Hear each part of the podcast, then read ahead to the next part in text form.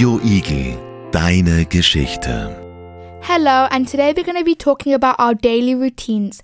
Mikala, what do you do in the morning? I wake up at 6 o'clock.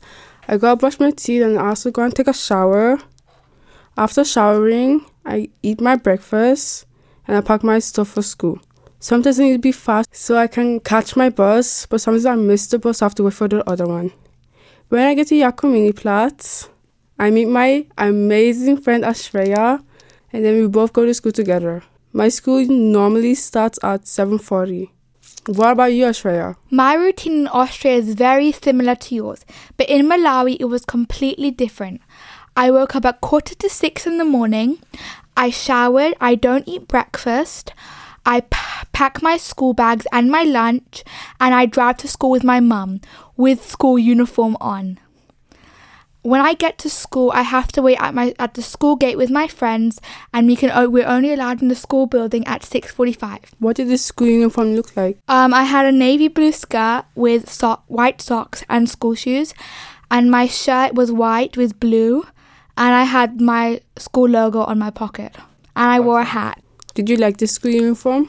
Um, it was okay, but I really liked my sports uniform.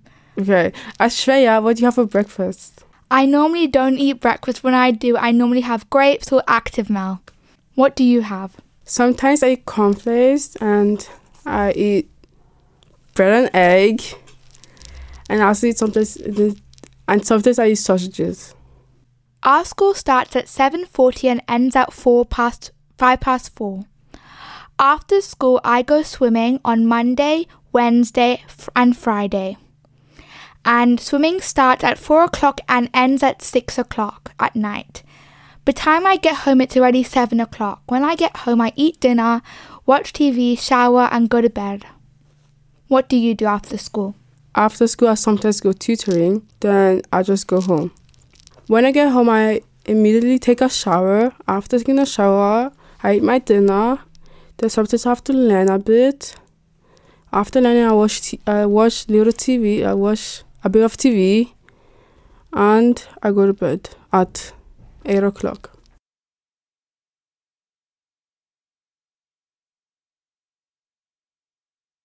So this was our daily routines during the week. What about the weekends? Um, on Saturday, I wake up in the morning about 10 a.m.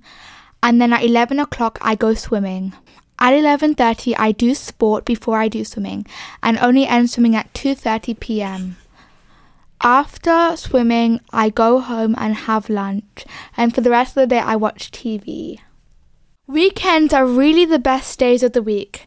Thanks for listening. Have a great day. Bye bye. Radio Igel. Radio Igel, deine Geschichte.